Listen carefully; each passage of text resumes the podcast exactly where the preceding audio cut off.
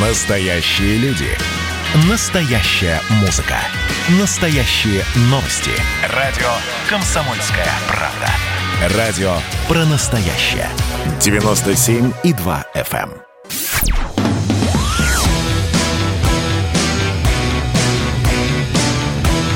«Война и мир».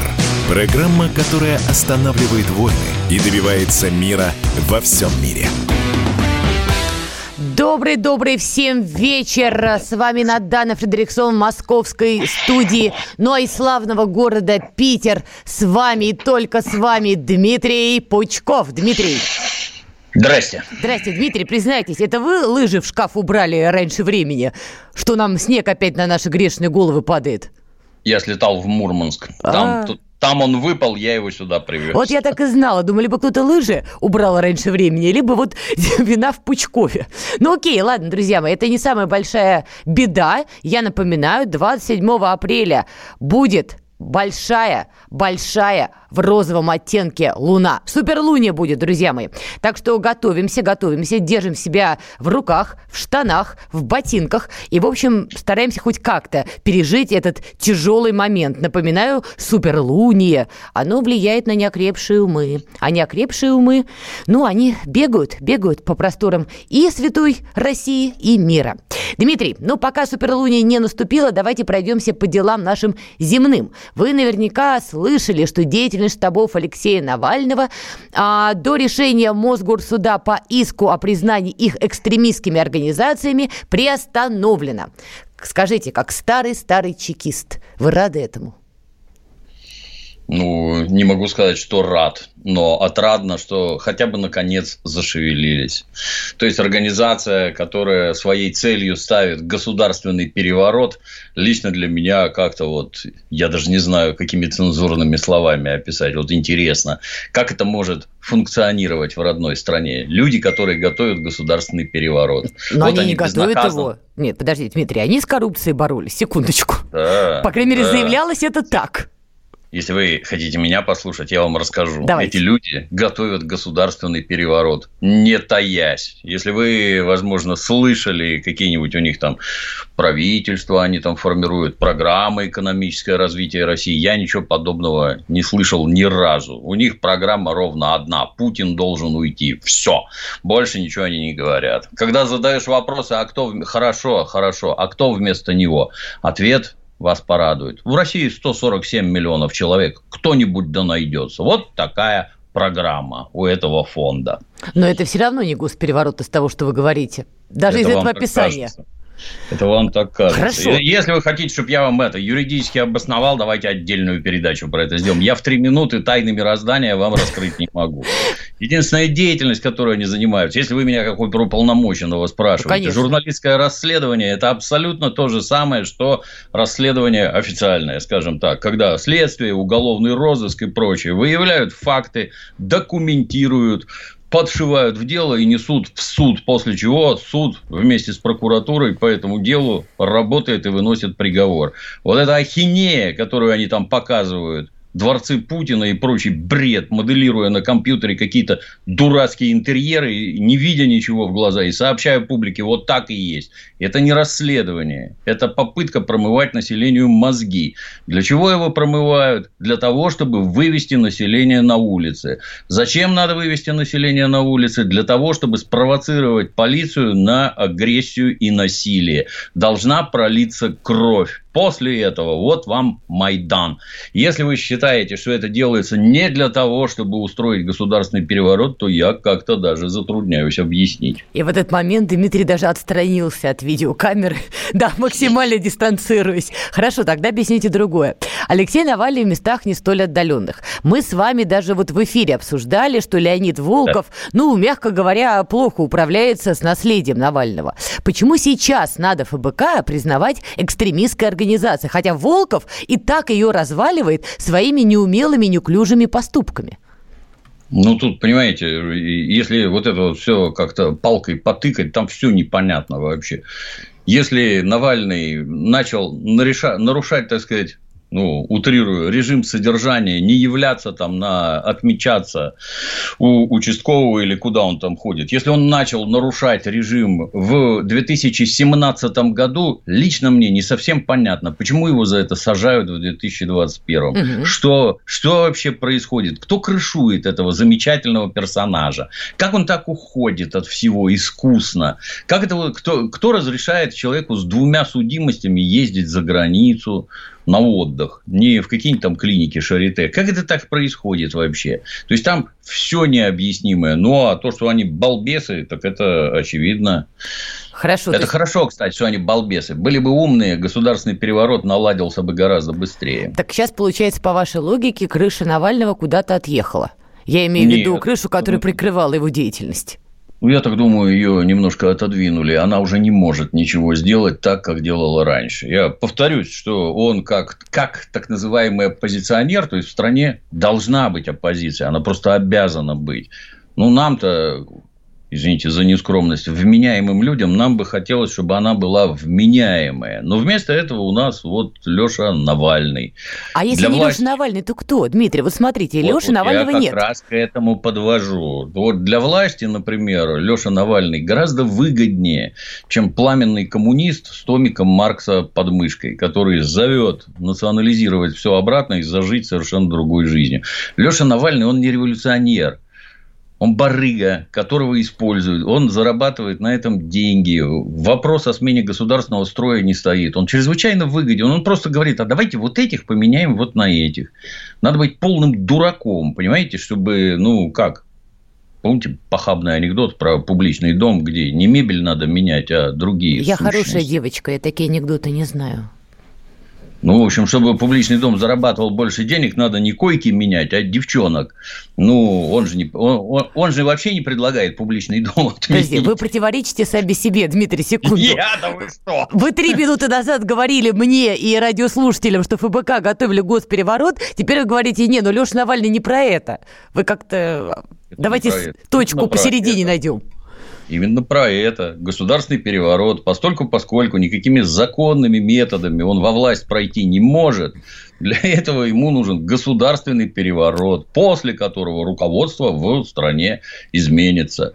А вы, возможно, с историей знакомы. Вот когда-то Я с вами на... знакома, это круче на заре коммунистической революции, за некоторое время до нее у нас были всякие там эсеры, эсдеки там и прочее. И было охранное отделение, которое сначала не понимало, что там делать с какой-нибудь народной волей, а потом мастерски вербовало персонажей и с ними играло. Был там такой известный персонаж Евна Азеф который и не забывал людей убивать, и там взрывать что-нибудь, и попутно стучать в охранное отделение. И когда заигрались, то получилось три революции подряд.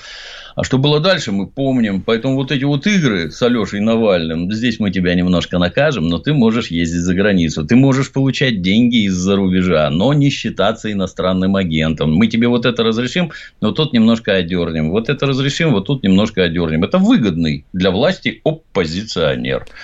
Но, по всей видимости, вот эта вот борзота, поскольку, поскольку он деньги на всем этом зарабатывает, а это невооруженным взглядом видно, что за деньги я сначала разоблачаю вот этого персонажа, а теперь я разоблачаю вот этого персонажа, который в прошлый раз давал деньги, потому что теперь деньги дает вот тот. Угу. Вот это вот отлично. Ну, а когда выехал за кордон, и к нему там подкатили всякие беленки, сначала его поселила, посетила канцлер Германии Анжела, Ангела Меркель, что само по себе уже за гранью. Ну, а дальше к нему представители западных спецслужб. Давай-ка ты сделаешь ролик про дворец.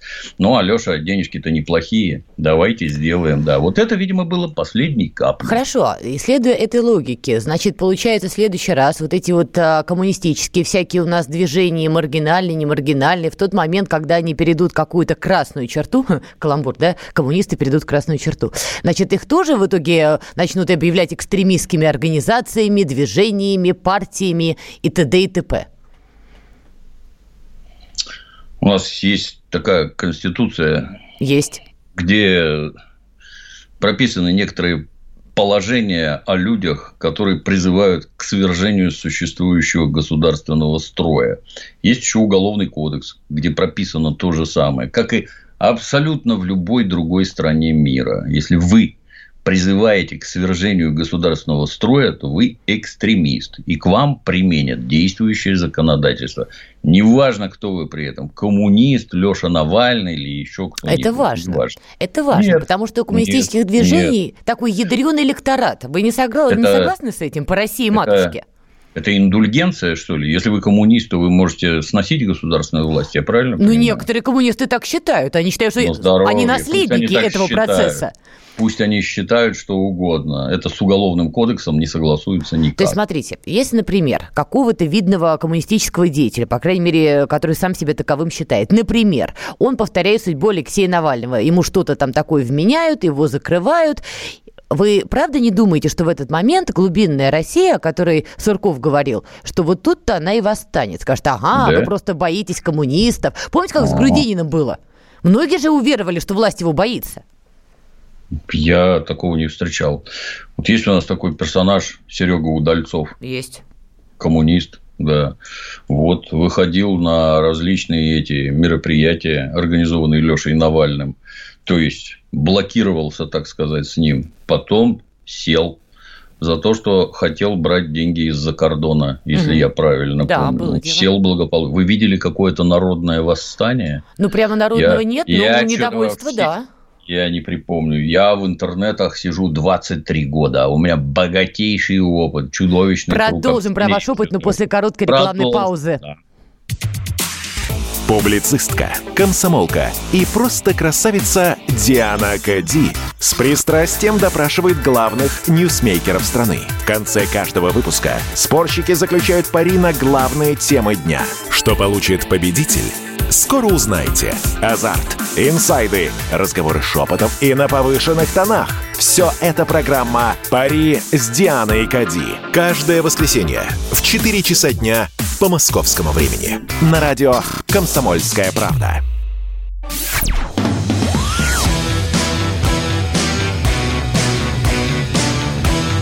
«Война и мир» – Программа, которая останавливает войны и добивается мира во всем мире. Ой, не знаю, войну ли мы останавливаем, пока Дмитрий Пучков на полном скаку тормозит оппозиционные движения в России. Вот с чего, кстати, не ожидала, что Дмитрий Пучков будет недолюбливать современных коммунистов. Кстати, почему это вы их недолюбливаете? Э, тут надо определиться, кто такой коммунист. Ну, Хотелось бы. Давайте вот так. с моей точки зрения, гражданин Грудинин, которого вы упомянули, никакой не коммунист. Это почему же? Ну, какой-то колхоз не его, он там миллионер, деньги отсюда, деньги оттуда, какой-то какой коммунист. Я вот буржуй, например, и меня при советской власти звали вступить в коммунистическую партию, я считал себя недостойным по поведению, морально-волевым качествам и прочее, недостойным, потому что вокруг меня коммунисты были, это исключительно приличные и порядочные люди, а я вот был не такой.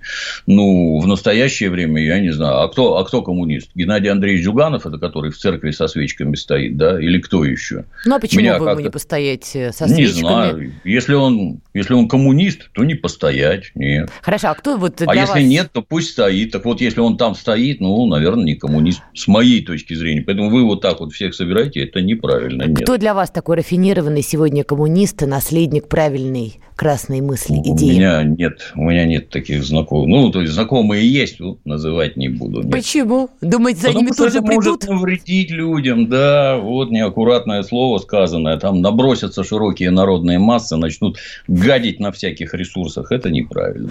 Возможно. Но мы с вами уперлись в очень важнейший вопрос. Итак, ФБК разносит, Навальный в местах не столь отдаленных. Слушайте, а у нас вообще оппозиция-то после этого, вот в голом, в сухом, простите, остатке, она в итоге имеется, потому что многие критикуют КПРФ, то ли за сговор с властью, то ли не за, не за сговор. Многие не понимают, что происходит со справедливой Россией. В общем, всем кажется, что те, кто называют называют себя оппозицией, они как-то вот в договорном матче с Кремлем. У нас есть вот такая, знаете, глубинная позиция? Я бы сначала уточнил, что вот эти вот разносят, это не совсем правильный термин. То есть, гражданин Навальный совершил уголовно наказуемые деяния, по этому поводу проведено следствие, доказательства представлены в суд. Суд вынес приговор. Алексей Навальный сидит на зоне. Это все происходит по закону. То, что там рассматривают их на некий экстремизм, Тут самое главное, это по закону или нет? Если по закону, то острить про это, наверное, не надо. Экстремизм – это страшная вещь. В результате деятельности вот этих самых экстремистов гибнут люди регулярно. Должны, надо ли это прекратить? Безусловно, надо. Потому что определенные черты, которые мы упоминали в начале, красные, переходить не должен никто. Должна наступать уголовная ответственность. Что же касательно самой оппозиции, опять вернемся к началу. Она обязательно нужна. Обязательно. Без этой самой оппозиции государству будет плохо. Власть постоянно кто-то должен кусать за филейные части, указывая на недостатки. И кто сегодня они, кусает филейку? Они всегда. Да уж точно не Леша Навальный. Ну, хорошо, за, кто? За деньги снимает ролики то про одних, про хорошо. других. Это, это называется продажная журналистика, а никакая не оппозиция. Лоббизм, я не знаю. Я, я других. Ну, нет. Лоббизм это, это в Америке, когда официально конгрессменам дают деньги, они же взятки, только они так не называются. Они пропихивают то, за что им заплатили деньги. Мы до такой прелести еще не докатились, как ведущие передовые державы. Ну, ну, я не знаю такой вот оппозиции. Ее просто нет. А нет ее, как мне кажется, потому что народ, он же население, он по большей части всем доволен. Вы правда так есть, думаете? Зачем? Не надо думать, надо примитивно смотреть. Где наибольшие выбегания на улицы? Это Москва и Санкт-Петербург. Это два мегаполиса в прямом смысле, где люди живут лучше всего. То есть, они что там, за что-то материальное выбегают, а вот люди где-нибудь, это, ни на кого там пальцем не пока, а Надрь, там, я не знаю, Тамбов, Владивосток, а там почему-то не выходят. Это почему? Ну, люди ну, могут понятно, не хотеть, что... бояться. Не, там не, куча не, не, причин. Не, это не значит, что они всем довольны. Так они, блин, а, естественно, я вот тоже многим недоволен, но с Навальным на улицу не побегу категорически. Вот то, что происходит в Москве и в Питере, это бунт, в кавычках, зажравшихся, откровенно зажравшихся. У людей совершенно другие проблемы. Они смотрят на этих клоунов, которые там по столицам прыгают, обожравшись. О, да, вот у этих-то действительно проблемы. Так проблема получается у нас по всей стра... в масштабах страны. Вы сказали, что оппозиции у нас нет, но она нужна, чтобы кусать филейку у власти. Так и что ж, получается, у нас кризис? Нет оппозиции, все? Вы хотите, чтобы я их организовал и выводил на улицы? Я не способен. Учитывая честно. количество ваших поклонников, я бы на вашем месте подумала бы о Госдуме, Дмитрий. Неоднократно звали, я как-то смысла никакого не а вижу. А кто звал-то? Сейчас я вам все расскажу. Ну а почему нет? Секреты. Подожди, а секретная информация какая-то? Зачем? Ой, вот как, как вот все такие секретные. Вот понимаете, почему не сказать? Ну вот люди, которые звали, я с ними не оговариваю. Могу я говорить про это вслух? Не могу. Понимаете, это как это, как задают вопрос, а ты вот ходил на такую-то передачу в телевизор? Или тебя туда хотя бы звали? Вот я скажу, что звали, а я не пошел. Ну и как это выглядит? Ну это же глупость какая. Что ты тут сидишь, кривляешься? Можно подумать, его там звали, а он не ходит. Тоже там звезда какая-то. Про такое говорить нельзя. Точно так же и про Хорошо, это. Джентльмены нельзя. о таком не говорят. Про женщин, деньги и Госдуму джентльмены не говорят. Сойдемся на этом. А в этом смысле у меня к вам такой финальный в этой части вопрос, такой глобальный. Как вы считаете, а вот при каких условиях, какие точки должны сойтись, чтобы в России стала появляться, ну, скажем так, адекватная, здоровая оппозиция, не занимающаяся ни лоббизмом, ни продажной журналистикой, как вы определили, в том числе деятельность Навального, не мечтающих о госперевороте, здоровая оппозиция? Ну, знаете, вот если сразу там совсем углубиться, вот когда Владимир Ильич Ленин Октябрьскую революцию задвинул, там масса факторов сошлась. То есть, мировая война, в которой страна истощена. Люди, которые не хотят идти воевать за какие-то дурацкие проливы и Стамбул, через эти проливы начнут пшеницу вывозить в Европу, как объявили населению. Там семьи дома голодают, а эти твари хотят хлеб вывозить. И вот мы тут с фронта сотни тысяч человек вооруженных солдат которыми руководит там эта большевистская партия, их призывает куда-то. Вот сложилась революционная ситуация, и тогда может произойти революция. В я про оппозицию случае, спрашивала, Дмитрий, секундочку. Я рассказываю. Не я революция. Рассказываю, да, потому что оно все крепко увязано. А если нет революционной ситуации, то гражданин Грудинин может все что угодно говорить, люди за ним не пойдут. Они не голодные, они не вооружены, они не готовы жертвовать собой, они не пойдут, им не нужна революция. То есть, все ли у нас в стране совершенно? Нет, не все. Но вот на такое люди не подписывают. Им это не интересно. Я ж наблюдаю, так сказать, за всем ну, тогда вы помните рейтинг Грудинина. У него хороший был отклик. Это все заблуждение. Что-то как только все закончилось, так и отклик за... Это как это, знаете, Ксюша Собчак, кандидат в президенты. Ну, Господь с вами. Ну, это ж понятно, что это такое. Там петрушка насаженная, там поквакала, до свидания. Закончили мероприятие, до свидания. Вот. Поэтому нет, ничего подобного нет. Население в массе довольно. Это, ну, звучит, я понимаю, да, да вот. у нас масса граждан озлобленных там, ну, не они делают погоду. Вот когда выборы проходят, и, например, население голосует за Владимира Владимировича, каждый раз в интернете дикий крик. Не я, не мои друзья, за, за него не голосовали. Задаешь вопрос, ты кто? Я дизайнер. Ну, замечательно. А вот вокруг меня кочегары, охранники, водители и там столяры, токаря, фрезеровщики. Они все за него голосуют. Почему? Ну, наверное, потому что вот такой у него рейтинг, вот они ему доверяют. И что-то они в оппозицию ни в какую не стремятся. То, что Путина ставить. рейтинг высокий, с этим спорить, конечно, ну, кто-то может пытаться. Эти спор, ради спора это тоже штука хорошая. Но, в общем, это оспаривать э, глупо. У него действительно высокий рейтинг. Но вопрос же немножко в другом. Президент и сменяемый страна нет. Вам не кажется, что у нас большая проблема в том, что пока мы, вот даже сейчас с вами обсуждая оппозицию в России, при каких условиях она может быть, мы с вами опять упираемся в личность президента. Надо ну, а же, мне кажется, делать? говорить о системе все-таки, о политической Такая, системе. Согласен, да, согласен. Но попытки копировать что-то с Запада, они бессмысленные. У нас другая страна, у нас другие люди. Судьба России такая, что нам все время нужен вождь. Ну, то есть И... монархия.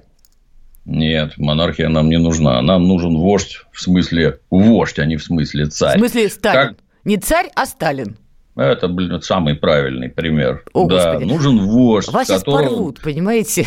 Да, да на здоровье. То есть, подождите секундочку, черные воронки, расстрелы, и у Пучкова наступит рай, это да? пропаганда, это пропаганда. Если вы начнете считать, сколько людей пострадало, в кавычках, от так называемых репрессий, за все время сталинского правления у нас родилось, умерло и жило в общей сложности 400 миллионов Тем человек. Тем не менее, пострадали все-таки. А, а пострадало от них 2,5 процента. Как вы считаете? Если из этих двух процентов ни за что посадили полтора процента, это раз в 10 завышено, то это даже не смешно. Но это все равно Вообще трагедия. остальные за уголовные преступления сидели, да? А бывает без трагедий. История как вы считаете, сейчас, сейчас чистки в элите нужны? У нас с вами 20 секунд до ухода на рекламу.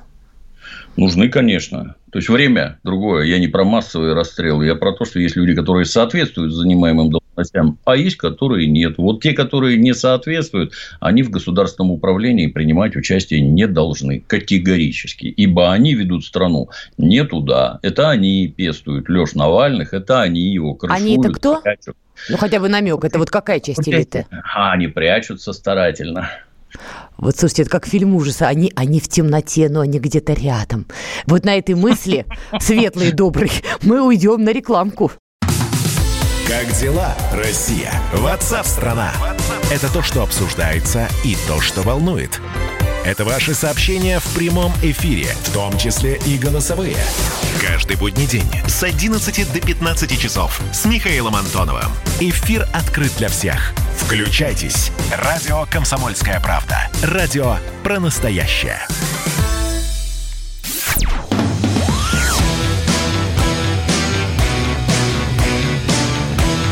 «Война и мир» Программа, которая останавливает войны и добивается мира во всем мире. Уж не знаю, кто там чего останавливает, но до ухода на рекламу, для тех, кто не слышал, Дмитрий Пучков объявил войну, так сказать, пятой колонне, той самой элите, которая тормозит, тормозит развитие России. Ну, в общем, обещал нам чистки репрессий. Правильно, Дмитрий? Нет, конечно. Неправильно. Ну как, вы сказали, что от них будут избавляться. Как же неправильно-то?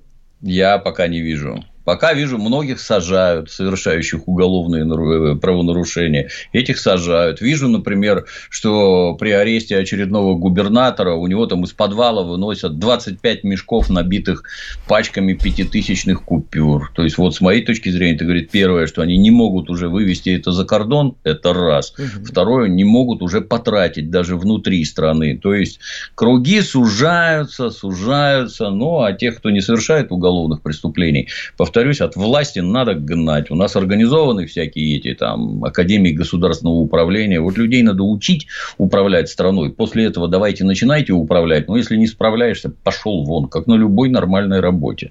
Как-то так. Чистки, я, я ж не про чистки в сталинском смысле, когда перед войной там надо было просто физически ликвидировать предателей и изменников. Их физически ликвидировали. И поэтому у нас пятой колонны перед, перед войной и во время войны тупо не было потому что их вычистили. Нынешняя чистка – это совершенно другое. Не надо все вот это вот 20 лет подготовки страны к войне равнять с тем, что происходит сейчас. Не надо. Время абсолютно разное. Немцы у границ не стоят, тигры заведенными моторами не рычат. Сейчас ситуация сильно проще. Господи, Дмитрий, почему же вы не идете в политику? Вы так, представляете? Ой, слушайте, у вас столько будет поклонников. Вы будете как Гай Юлий Цезарь практически. У меня и так их нормально. Ну, хорошо.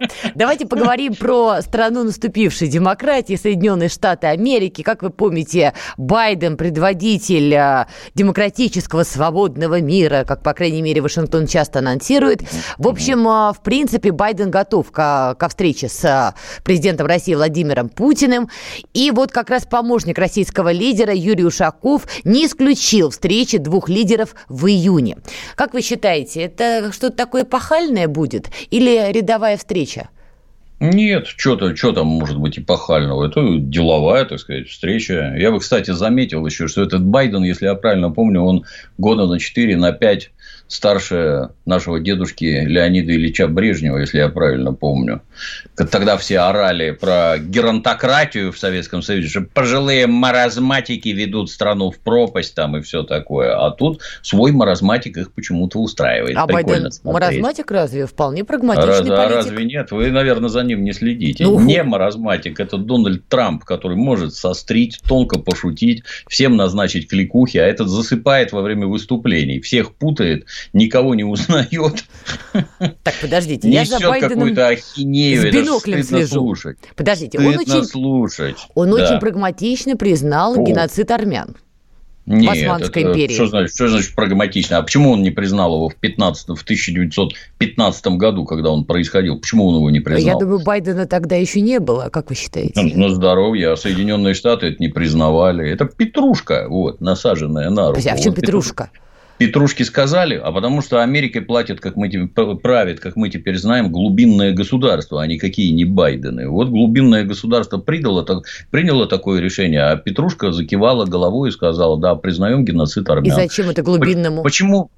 Почему сто лет назад не признали? Почему Европа не признает? Почему это так происходит? Убили полтора миллиона человек, а вы не признаете. Почему? Ну, то есть, решение однозначно политическое, да, правильно? Да. Политическое, да. Для чего это сделано? Это сделано для того, чтобы, знаете, как художественный фильм «Снэч» смотрели, где там персонаж Кирпич через решетку собаку тыкает, разозлись уже там, сволочь шерстяная. Вот и Турцию точно так же тыкают острой палкой. Как тебе? Мы вот геноцид признали. Что будешь делать?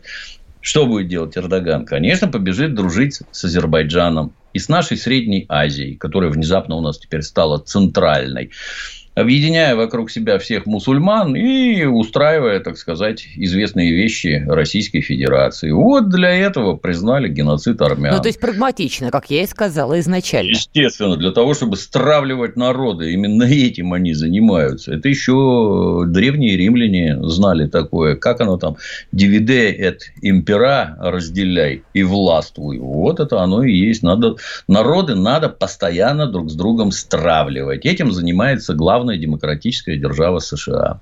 Хорошо, а мы чем занимаемся тогда на международной арене? Он ломает яченю? А мы, например, зашли в Карабах, и наступило примирение. Вот, например.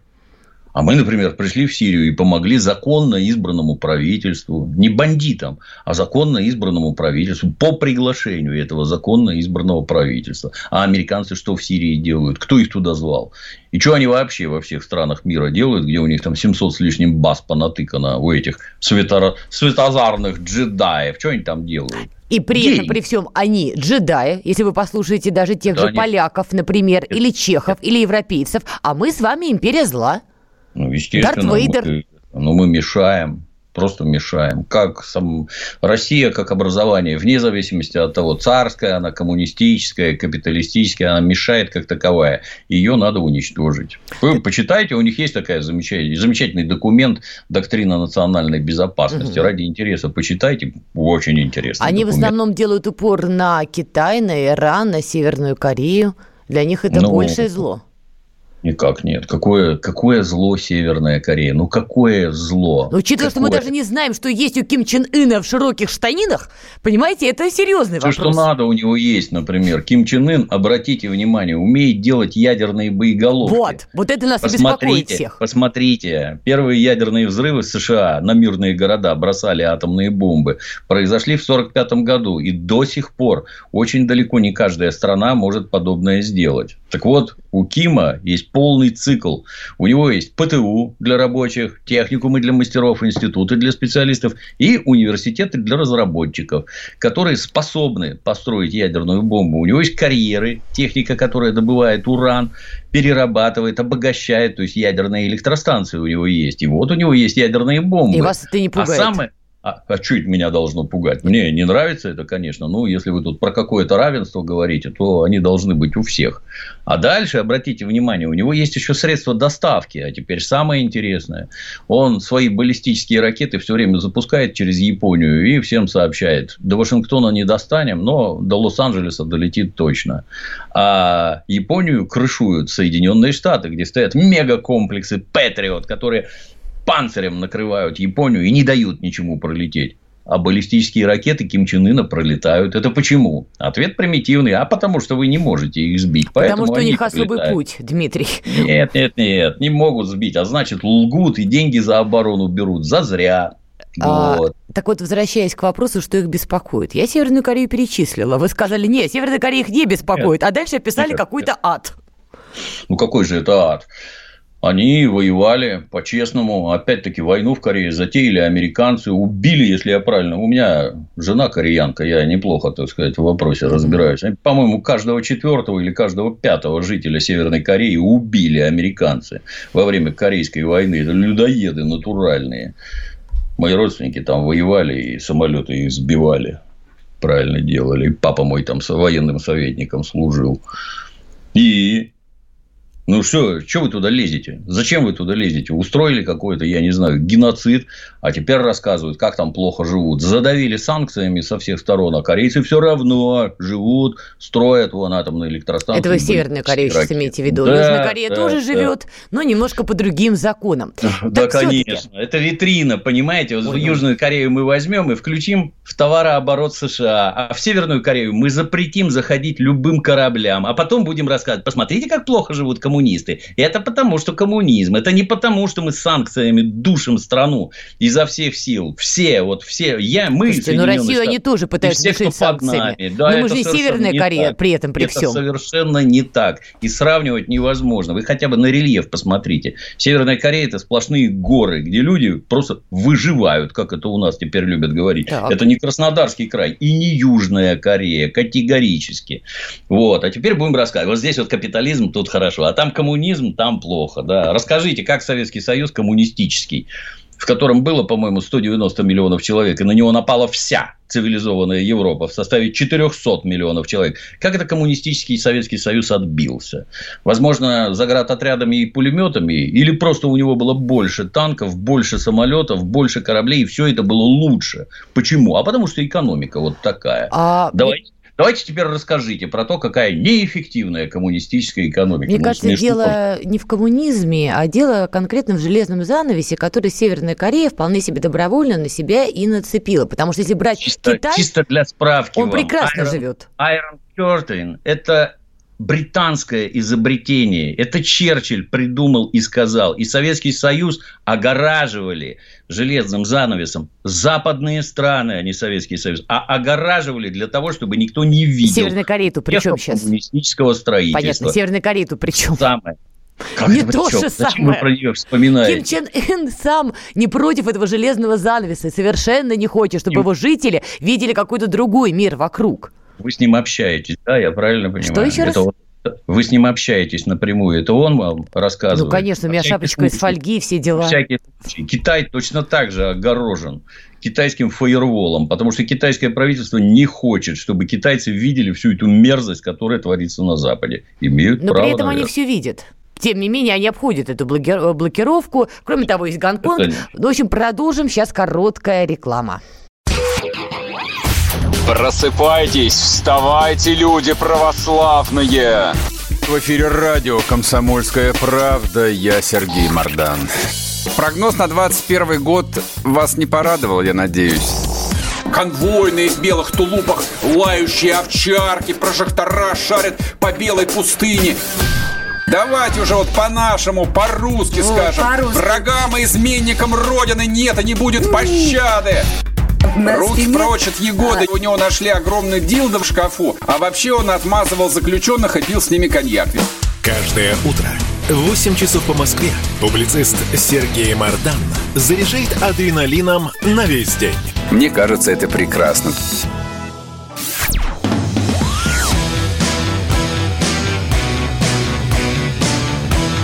«Война и мир» – программа, которая останавливает войны и добивается мира во всем мире.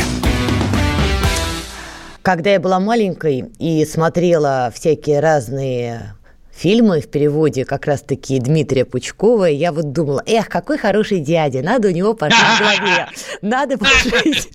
И вот сейчас, спустя столько лет, когда мне уже с собой пора к земле привыкать, я потихонечку внедряюсь в голову Дмитрия Пучкова. Ребята, это ад. Значит, Северная Корея у него это хорошо, США у него плохо. Вот как хотите, так и живите с этой мыслью. Нет, Дмитрий, я к тому, что, может быть, вы и правы. И вообще наш мир, мне кажется, только и надо озвучивать, как вы озвучивали фильмы. И тогда это принимает хоть какую-то логику. Но все-таки, закрывая эту тему, встреча Путина и Байдена, давайте вот так, учитывая, что действительно и Эрдогана толкают делать греховные всякие дела, и Северная Корея у нас нестабильная, и с Китаем США собираются в том или ином виде воевать, противостоять. Как вы думаете, Путин и Байден расставят какие-то точки? Вот это моя зона, это моя зона. Ну, переговариваться всяко лучше, чем бросать бомбы. Вот значительно лучше. Надо о чем-то договариваться, да. Надо решать как-то вопросы путем переговоров, а не размахивая саблями. Как там Дональд Трамп послал авианосцы к Северной Корее? И чё? И ничего. И Они ничего. даже скорее. Они даже скорее справиться не могут с Северной. Ну, я так думаю, что и Владимир Владимирович, они будут вынуждены просто слушать. Хорошо, за этим мы будем следить, но я напоминаю, а, сегодня у нас такая, ну, трагичная годовщина, 35 лет трагедии в Чернобыле. Для тех, кто не знал, тогда Дмитрию Пучкову было 25 лет, он был молод, прекрасен, добр еще душой, я так думаю, а может быть уже и нет, о, судя по виду нет. Дмитрий, вот поделитесь вашими бесценными воспоминаниями. Вам 25, 25 лет, все впереди, и тут вдруг выясняется, что так, такая а, катастрофа. Ну, во-первых, тогда это не выглядело такой катастрофы. Это уже потом там раскрутили неведомо во что. Когда вам показывают какие-то сериалы HBO, советские люди этого не видели, этого не знали, и никто этого не видел и не знал. То, что это было использовано как рычаг там, идеологического давления на Советский Союз, ну да, безусловно. То, что случилась такая катастрофа, как, как это теперь там нам гражданин Козловский расскажет, что эта система основана на лжи. И только вот она, эта лживая коммунистическая система, это она привела к тому, что вот взорвалась представляете? Хочется спросить Козловского, а вот Фукусима жахнула, это от того, что капиталистическая система построена на правде? А в Пхапале в Индии, там Union Carbide, 18 тысяч человек за одну ночь уморило до смерти. Это тоже от того, что основано на правде. Выглядело оно тогда не так, абсолютно не так вообще. Энтузиазм среди народа, ну, что, как положено советскому человеку. Я тогда на заводе работал, на инструментальном, например военкомат приходил, ну, когда людей куда-то надо звать, то приходят в организации. Пришли люди из военкомата не только меня призывать. Тебя вызывают в отдел кадров, заходишь, вот тебе повестка с красной полосой, иди домой, собирай там кальсоны, кружку, зубную щетку, смену белья, всякое такое в рюкзак, прибывай на призывной пункт. Пошел домой, собрал рюкзак, прибыл на призывной пункт. Как и все остальные, там внутри школы был. Там народ грузили во, ну, это, по очереди, кто там первый пришел, кто второй, кто третий, кто последний. Вот. Всех грузят в автобусы и увозят на ликвидацию этой самой Чернобыльской аварии. Поскольку, поскольку я был переучен на тяжелую гусеничную тех, ну, армейские специальности. В армии у меня одна специальность была, после армии на сборах переучили на тяжелую гусеничную технику. Вот, давай, поедешь, сейчас родину защищать.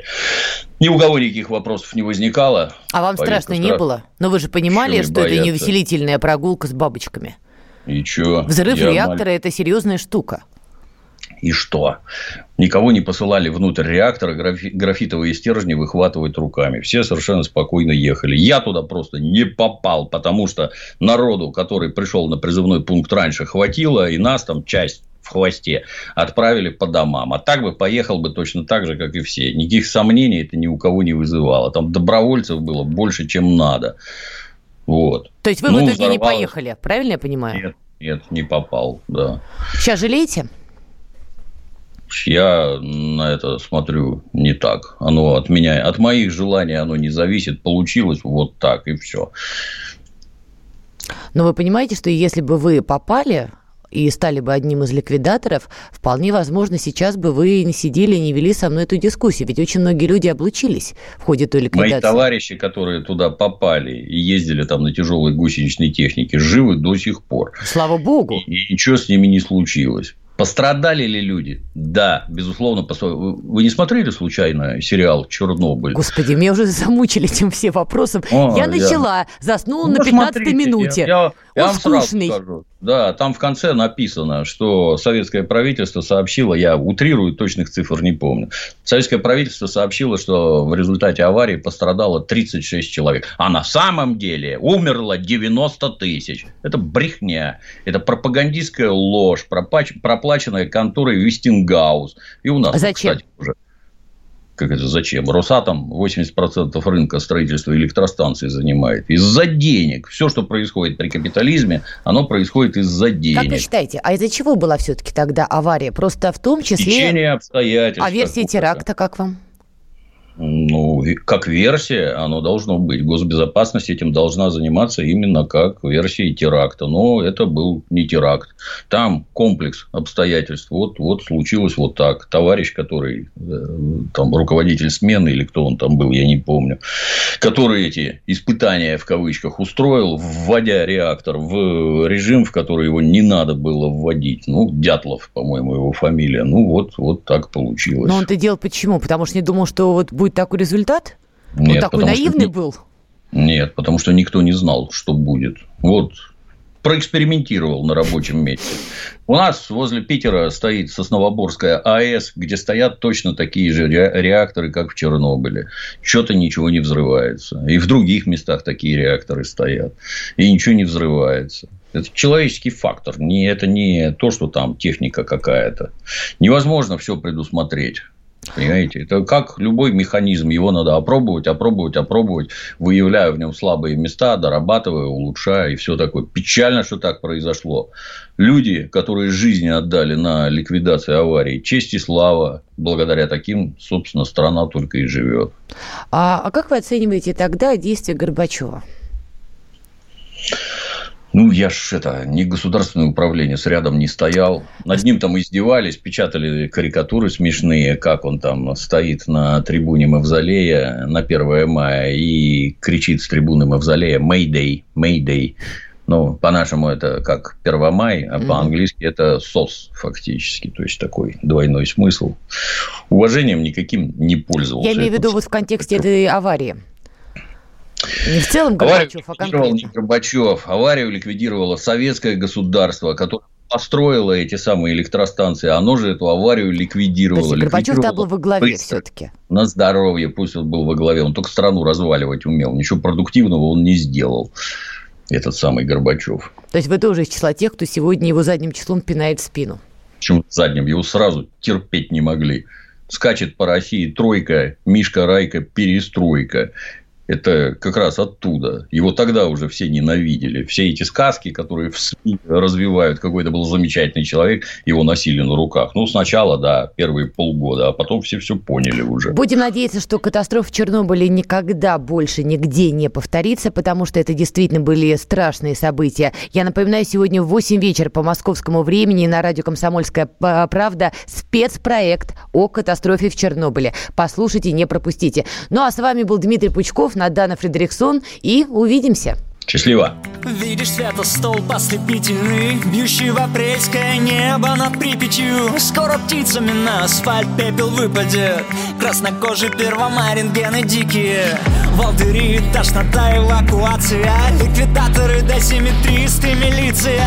В окне на кухне небывалая иллюминация. Рукотворный Везувий в ночь плюется частицами. В роддомах ищут сосцы маленькие тельцы. Копят невидимые тельца заразной пыльцы Куда-то срочно всем скопом отъехали отцы И возвращаются на скорых.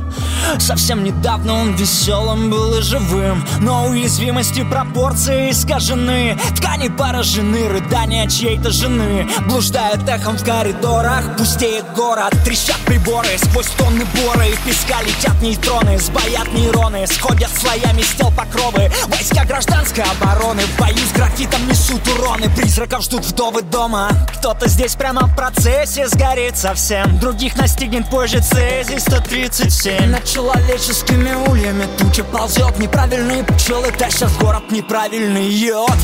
Видишь светостолб ослепительный Бьющий в апрельское небо над Припятью. Скоро птицами на асфальт пепел выпадет Краснокожий первомай, рентгены дикие Волдыри, тошнота, эвакуация Ликвидаторы, досимметристы, милиция.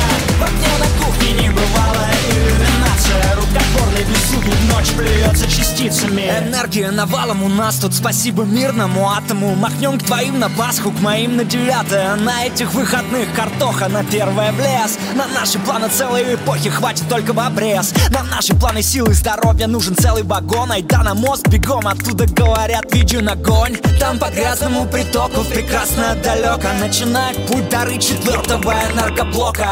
Да все в порядке в целом с фоном радиационным. Уже вот-вот откроют новый парк аттракционов. Пожар пожаром, но есть и поизысканней драма. Кто кого, московский Спартак или киевская Динамо Скрипят колясками мамы, неспешно крутятся спицы. Некуда торопиться, впереди еще лет тридцать. Плутоний в зоне превратится в америцы. Время разложит очевидцев по онкобольницам